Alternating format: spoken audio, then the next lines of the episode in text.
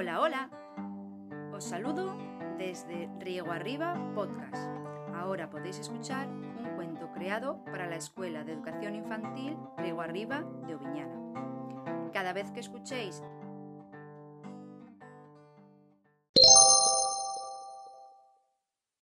podéis pasar de página. Hoy vamos a leer el cuento de Cenicienta, basado en una novela de Charles Perrault. Había una vez una joven muy bella cuya madre había muerto cuando ella aún era pequeña. Su papá se esmeraba por darle todos los cuidados y educarla, pero como era muy pobre y tenía que trabajar todo el día, apenas le quedaba tiempo para atenderla. Un día el padre le preguntó a su hija Hijita, ¿te gustaría tener una mamá que te cuidase? Pues claro que sí, papá, sería maravilloso. exclamó entusiasmada la niña. Y así fue como el papá de aquella dulce joven decidió casarse de nuevo.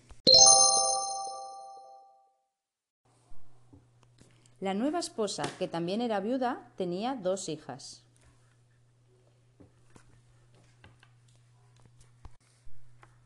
Las tres niñas crecerán juntas y serán buenas amigas. Pensó el padre, pero la madrastra, que era una mujer muy antipática, no pensaba lo mismo.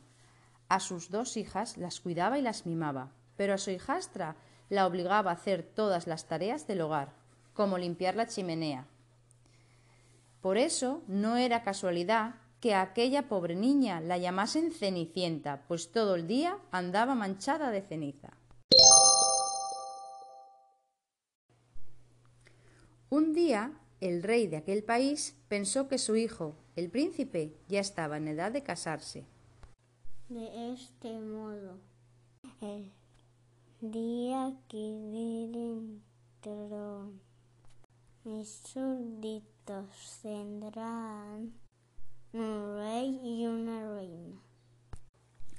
Y tuvo una idea brillante.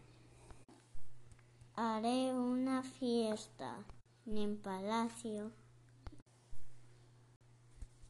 Invitaré a todas las muchachas casaderas del reino. Y tomando su larga pluma de ganso, el rey escribió la invitación con su mejor letra.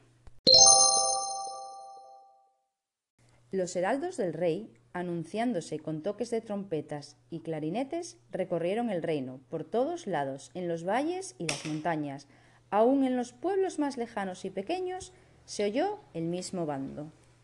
El primer sábado del mes próximo, al anochecer, todas las muchachas casaderas del reino están invitadas a asistir a una fiesta al palacio. Así llegó la noticia a oídos de la madrastra, quien de inmediato ordenó a sus hijas que preparasen sus mejores ropas y alhajas. Al mismo tiempo le dijo a Cenicienta Tú no irás, te quedarás en fregando el suelo, lavando los platos y limpiando la chimenea. Las hijas de la madrastra aplaudieron y saltaron de alegría, pero Cenicienta hizo un esfuerzo para no echarse a llorar. Finalmente llegó el tan esperado sábado del baile. Al anochecer, vestidas con sus mejores galas, las hijas de la madrastra partieron rumbo al palacio del rey. Cuando se encontró sola, Cenicienta no pudo reprimir su llanto. ¿Por qué seré tan desdichada? exclamó. ¿Por qué este triste destino? y se encaminó hacia la chimenea para barrer las cenizas y reavivar el fuego. De pronto, entre las llamas, apareció un resplandor más luminoso que el fuego. No te preocupes, Cenicienta. Se oyó una voz.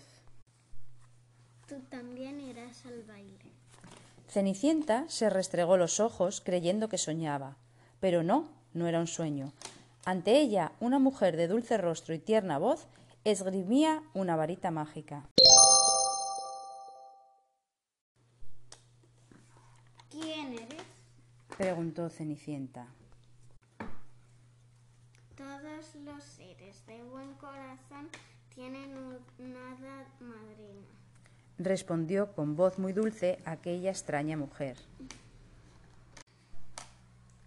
Yo soy la tuya. Entonces el hada rozó con su varita la vieja ropa de la muchacha, y en un abrir y cerrar de ojos Cenicienta se vio cubierta de tules, sedas y terciopelos, al tiempo que un collar de piedras preciosas rodeaba su cuello. La joven retrocedió sorprendida y oyó un tintineo. Sus pies lucían unos bellísimos zapatos de cristal. Solo te falta el carruaje. dijo el hada. Salió al huerto, tocó con su varita una calabaza y en menos de un suspiro surgió un elegante carruaje tirado por briosos corceles. En el pescante, un sonriente cochero le hizo señas a Cenicienta para que se subiese. Espera, Cenicienta. La detuvo el hada. No te olvides, debes regresar antes de medianoche. Porque a esa hora la magia desaparecerá. La llegada de Cenicienta al palacio despertó un murmullo de admiración. ¿Quién es? ¿Quién es? se preguntaron todos, incluso sus hermanastras. ¿Quién es? Pero quien más se formuló esa pregunta fue el príncipe, que quedó prendado de la belleza de la muchacha. A partir de ese instante, el príncipe y Cenicienta no dejaron de bailar juntos. En medio del giro de un hermosísimo vals sonaron las campanadas del reloj del palacio. Cenicienta comenzó a contarlas. Van a ser las doce. Se sobresaltó la muchacha, desprendiéndose del príncipe. No te vayas, por favor, no te vayas. Rogó el hijo del rey. Pero Cenicienta se marchó a la carrera, procurando ser más rápida que el reloj. Cenicienta descendió por las escaleras como una exhalación. ¡Oh! exclamó Cenicienta de pronto. He perdido uno de mis zapatitos.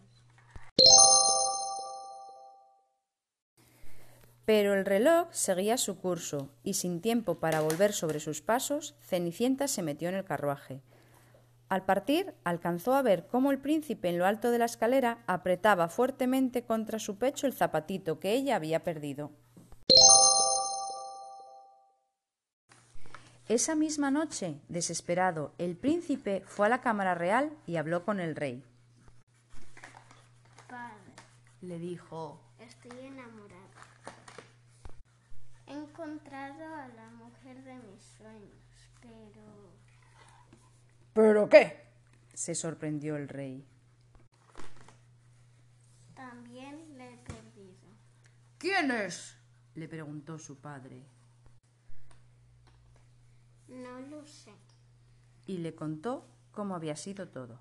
No desesperes, le contestó el rey. En tantos años de gobierno algo he aprendido.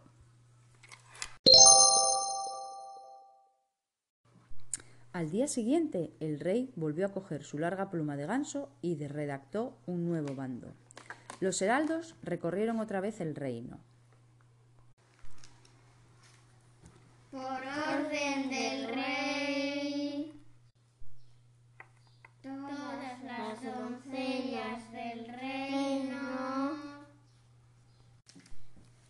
deberán probarse un zapatito de cristal. Quien pueda alcanzarlo se casará con el príncipe y será la futura reina del país. De inmediato, la madrastra advirtió a sus hijas. Como sea la fuerza, aunque los duela,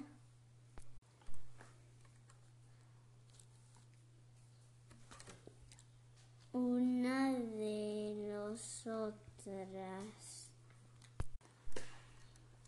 debe ejercerse el dichoso zapatito.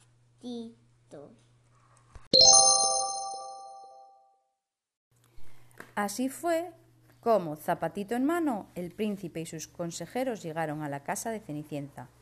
¡Tú vete a limpiar la chimenea! le dijo la madrastra a Cenicienta. En cuanto a vosotras, hijas, ya sabéis. Fue inútil. Por más que se esforzaron en hacer coincidir su pie con el zapatito, a una le quedaba muy grande y a la otra muy pequeño. Cuando comprobaron que el zapatito de cristal calzaba perfectamente en el pie de Cenicienta, todos se sorprendieron. Todos menos el príncipe. Su corazón ya se lo había dicho. Cenicienta y el príncipe no tardaron en bailar juntos un nuevo vals. Esta vez fue en el baile del día de su boda. Los habitantes del reino celebraron que una muchacha tan humilde hubiera llegado a ser reina. Con el tiempo, hasta la madrastra y sus hijas olvidaron su envidia. Y aunque el reloj del palacio marca todas las noches las doce campanadas, los giros del vals continúan. La magia se ha hecho realidad. Ahora nos despedimos desde Riego Arriba Podcast. Espero que muy pronto volváis a escuchar otro cuento. Vecinos.